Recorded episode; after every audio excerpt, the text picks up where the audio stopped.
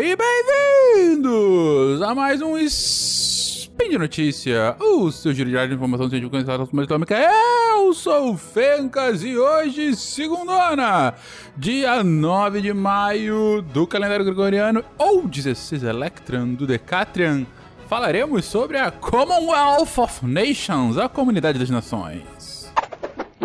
Speed Notícias.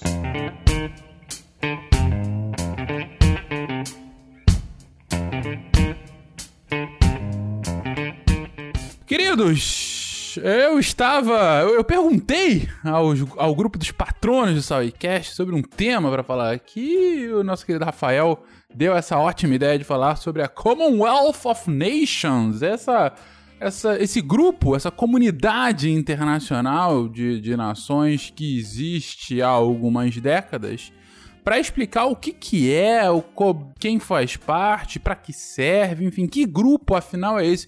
A galera do Brasil acaba tendo pouquíssimo impacto dessa, dessa comunidade internacional, porque o Brasil não faz parte. O Brasil tem laços bastante grandes com, com o Reino Unido, mas não nesse, nessa profundidade, né? Uh, e nunca sequer ao que me consta, cogitou em fazer parte da Commonwealth of Nations, ainda que a gente vá ver que tem alguns países sem também esses laços históricos que hoje fazem parte. Mas vamos lá. Primeiro, o que, que é? O que, que é esse grupo? Para entender é, a Commonwealth, a gente tem que entender um pouco da história recente, não tão recente assim, do próprio Império Britânico. Né? A gente tem que lembrar que o Império Britânico, durante o século XIX, era o maior império da Terra, era a grande potência global, tinha territórios em todos os continentes. O Império, com sede no que hoje é Inglaterra, tinha seus domínios que iam. Ah, desde o Canadá mais ao oeste até a Nova Zelândia no leste, passando por todo o globo. Uh, uh, e, como eu disse, em todos os continentes, pelo menos alguma presença, seja uma presença física, presença militar e, claro, uma grande influência política e econômica. Pois bem, mas muitos desses domínios, ao longo do tempo, desde o início da colonização inglesa, muitos desses domínios começaram a ganhar uma maior independência. Não uma total separação do Reino Unido, não uma total separação do Império, mas uma maior autonomia e começaram a eleger diretamente os seus políticos locais. Alguns desses exemplos são o próprio Canadá, a Austrália, a Nova Zelândia, depois a África do Sul, o, o que é, mais tarde ficou conhecido como a Commonwealth Branca, né? Ou seja, são países com uma, uma descendência direta dos britânicos, vamos colocar assim, e não uma colonização de outros povos, como, não sei, a Índia ou o Paquistão, né? Uh, e esses países, então, acabaram tendo paulatinamente maior autonomia ao longo do século XIX, e era bastante frequente que esses novos governos uh, uh, que tinham a sua independência, mas que ao mesmo tempo mantinham o, o rei, o imperador, né, como seu chefe de estado, né, uh, sempre lembrando que nesses países como Austrália, Canadá, Nova Zelândia, você tem uma separação grande entre o chefe do estado e o chefe do governo, né, enquanto no Brasil é, o presidente ele tem as duas responsabilidades, ele é ao mesmo tempo chefe de Estado e chefe de governo. Nesses países que eu citei, o chefe de Estado é o soberano do Reino Unido. Né? No caso, hoje em dia, a Betinha, a rainha Elizabeth II, que é a soberana, é a chefe de Estado desses países. Mas cada um desses países tem também um chefe de governo. Né? Aqui no Canadá, por exemplo, é o primeiro-ministro, né? eleito então pelo Congresso, a, a maior bancada elege ele, então. Ele, na prática, é o governante do país. Mas você tem essa figura emblemática, essa figura mais uh, uh, importante para a constituição do, do, do país em si, mas com um poder político menor, às vezes cerimonial de fato, né? Mas enfim. Então todos esses países continuam mantendo esses seus laços com o Império Britânico, mas com uma autonomia cada vez maior. E por conta disso, ao longo das décadas do século XIX, início do século XX, são muito frequentes os encontros entre os chefes uh, de governo uh, de cada um desses países com o chefe de governo britânico, com o primeiro-ministro britânico. Né? Tem uma foto uh, muito famosa, inclusive, ao final da Segunda Guerra Mundial, em que os chefes desses quatro países, mais o Reino Unido, mais o Churchill, no caso, né, se encontram para discutir o futuro dessa aliança, dessa, dessa comunidade, né? E, pois bem, com o final da Segunda Guerra, é, o final da Primeira Guerra, mas principalmente com o final da Segunda Guerra, e com o declínio do Império Britânico, e o que é representado muito com a, a, a independência de muitos dos dos territórios que o Império Britânico mantinha há um, dois séculos, né? Então todo o processo que a gente chama de descolonização, as, as décadas de descolonização, que é a década de 50, 60, 70, né? É, muitos desses territórios que eram territórios do Império Britânico acabam ganhando a sua própria independência e saem, então, do Império Britânico. Muitos deles, inclusive, é, é, saem completamente, dif diferentemente desses que eu comentei, Canadá, Austrália, Nova Zelândia, é, que mantém o laço com o, o, líder do Império, o líder da, da Grã-Bretanha, o líder do, do, Reino Unido como seu soberano, muitos desses países viram repúblicas. Viram repúblicas ah, em que você não tem nenhum tipo de laço político direto agora ah, com o Reino Unido, né? e viram repúblicas e se tornam, então, de fato e de júri, né, totalmente independentes uh, do Reino Unido. Só que Uh, essa comunidade ela acaba continuando não só com as antigas uh, uh, países já independentes, mas mesmo algumas dessas repúblicas falam: olha, eu quero me tornar independente, eu quero a minha autonomia. Mas eu gosto da ideia de fazer parte de, dessa comunidade internacional. Eu gosto desse grupo. Eu, eu acho importante que, por conta do nosso histórico, a gente mantenha esse grupo uh, de países, agora cada vez mais independentes, mas que tem esse, esse laço comum e que pode, uh, de alguma forma, manter uma, uma aliança perene, né? para que a gente possa continuar trocando figurinhas aqui, né? Então, ao longo da, das, dos anos depois da Segunda Guerra, aí com essas descolonizações, com essas independências dos países, a Commonwealth vai se transformando de uma comunidade de países que eram de certa forma, vassalos né, ao Reino Unido, vassalos ao Império Britânico, ou não vassalos, por assim dizer, mas enfim, que tinham laços políticos diretos ainda com o Reino Britânico, e começa a ser uma comunidade de países absolutamente autônomos, mas com um histórico comum porque todos eles tiveram a o, tiveram o Império Britânico na sua história, né? A história da Índia é muito anterior ao Império Britânico, mas ela foi colônia do Império Britânico durante alguns séculos. Então, é, é, essa, essa marca continua no país. É a mesma coisa o próprio Paquistão, que, que era Índia, né? Enfim, não era bem Índia, mas enfim, não, não, não no mérito. É, é, assim como outras repúblicas asiáticas, muitas repúblicas africanas, uh, que tem então esse histórico e querem manter, querem manter é, esse, esse contato, querem fazer parte desse grupinho, dessa Commonwealth, dessa, dessa comunidade de nações. E é isso que acontece. Ao longo dessas décadas, principalmente de 60 e 70, você tem uma nova configuração da Commonwealth, é, até muitos chamam de nova Commonwealth, né? Uh, em que esses países acabam uh, uh, ingressando e ela deixa de ser um clubinho do Império Britânico e começa a ser um clubinho dos, das ex-colônias britânicas, né? E também, claro, do próprio Reino Unido uh, e dos países que mantêm esses laços, como continua sendo o caso do Canadá e Austrália, por exemplo.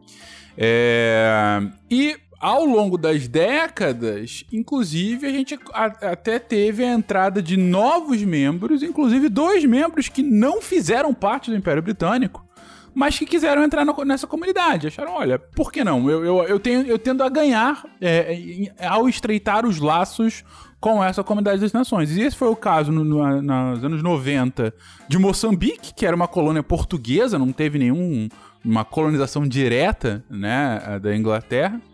Uh, mas ainda assim entrou uh, na Commonwealth. E mais recentemente, já no, no, no século XXI, uh, a gente teve o caso da, de Ruanda, que foi uma república belga, depois uma república. Perdão, que foi uma colônia belga, depois uma colônia alemã, e ainda assim uh, quis entrar na Commonwealth e faz parte hoje da, da Commonwealth, né? Desse grupo. Então, mesmo a nova Commonwealth, que era um grupinho de ex-domínios britânicos, aí você não consegue mais falar que a Commonwealth é isso, porque você, inclusive tem países que não têm esses laços políticos históricos uh, com o antigo Império Britânico. Uh, mas o que, que de fato faz a Commonwealth? Ela é um grupo internacional, ela é um, um organismo internacional, né, chefiado sempre pela, pelo, pelo chefe de Estado do Reino Unido. Ah, na prática, não, não mais, né? Na verdade, ela, ela era chefiada pela Rainha Elizabeth até cinco anos atrás, ah, quando ela, ela deixou o cargo para o seu filho, para o príncipe Charles, né? Que hoje é o chefe da Commonwealth, mas diz a carta que deveria ser o soberano, né? Do Reino Unido. É automático, não tem uma eleição. O líder da Commonwealth sempre é o soberano, do, o, o chefe de Estado, né? Do, do Reino Unido. Uh, e você tem encontros rotineiros anuais né, uh, dos chefes de Estado da Commonwealth para discutir assuntos internacionais.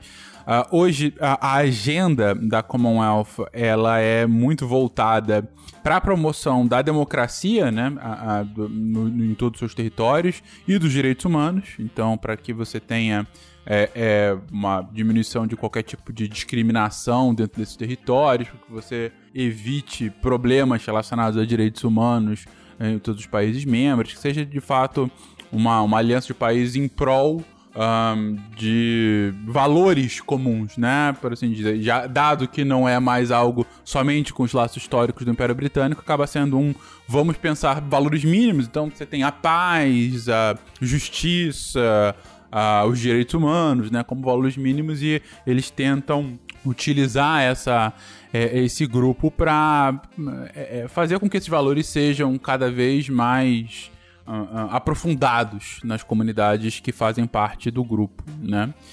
É, você tem encontros uh, rotineiros dos uh, ministros de relações exteriores e de, de adidos diplomáticos né, de todos esses países e e posicionamento, em, às vezes em grupo, né, de, desses países. Uh, mas há muito deixou de ser qualquer tipo de aliança militar, isso desde o final da Segunda Guerra não tem nenhum tipo de aspecto militar. Hoje foi substituído na prática pela OTAN, né, para os países que dela fazem parte e, e pelas alianças regionais do, dos outros países. É, não é uma, um grupo de um ponto de vista econômico também, você é, tem pouca, pouco impacto econômico do grupo, né? De uh, comércio ou, ou, algum tipo de diminuição de tarifas é, preferenciais por conta disso.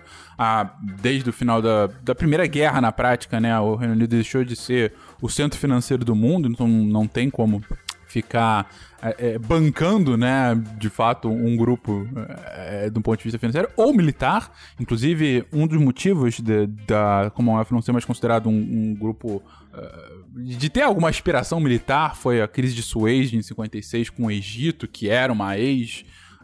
Por conta justamente da, da colonização britânica, do Império Britânico, e aí teve todos os movimentos de independência no, no, no Egito lá no, no, final da década de 50, enfim, não vou entrar aqui no mérito, mas a, a já foi muito criticada do ponto de vista militar nessa na década de, no, imediato pós-guerra, então não é a aspiração dela ser um grupo militar ou um grupo econômico. É, acaba sendo um grupo, uma, uma aliança política e, e, cultural, né? Uma aliança cultural é, é o perfeito exemplo de um grupo uh, que o Reino Unido utiliza como parte da sua estratégia de low politics, né, de, de você permear a cultura e a, a mais do que a cultura, a influência britânica em todos os cantos do mundo, né? E ele sempre como líder do grupo, né, continua fazendo com que os valores britânicos, sejam eles quais forem naquele momento, consigam se espalhar por parte dessa comunidade, né? Então é um grupo que para o Reino Unido serve muito para isso e para os demais países servem como uh, ou só história mesmo. Sempre estive aqui, não, não tem por que sair, enfim.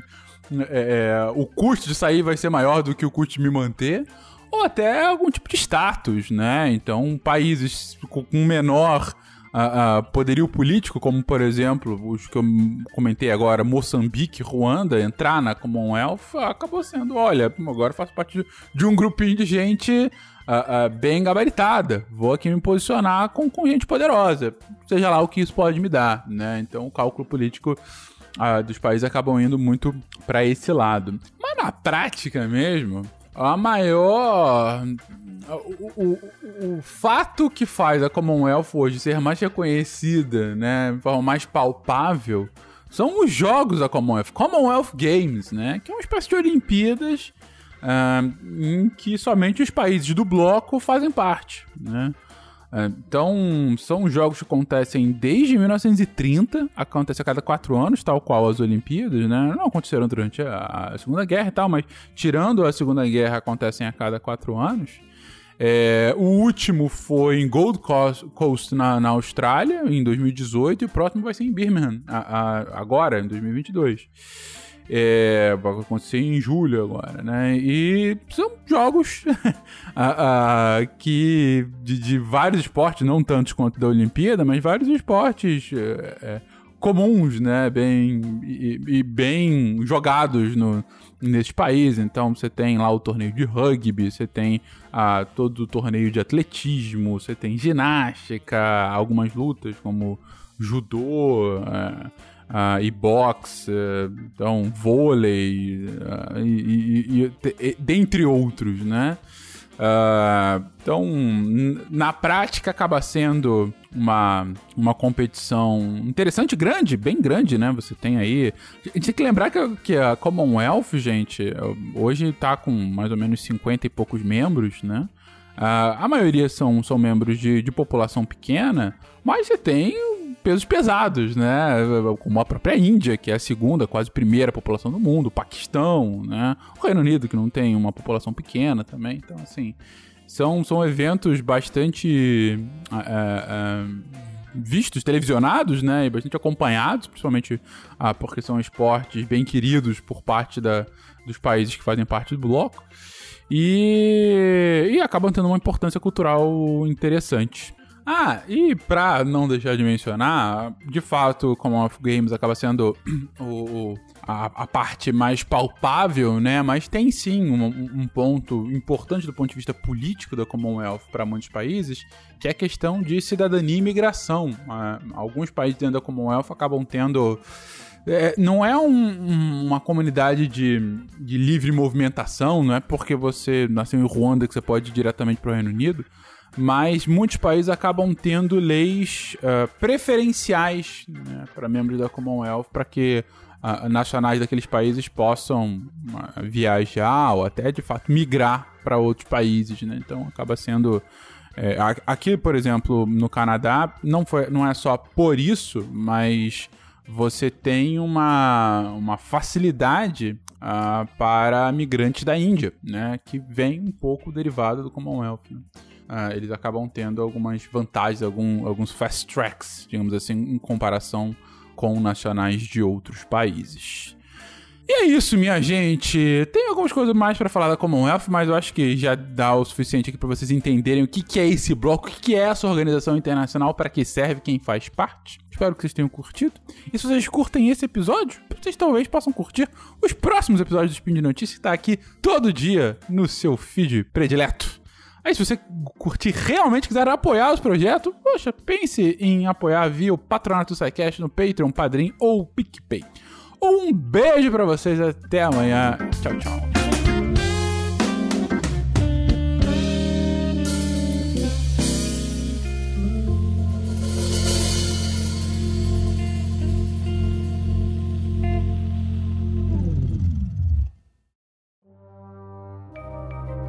Este programa foi produzido por Mentes Deviantes. deviante.com.br.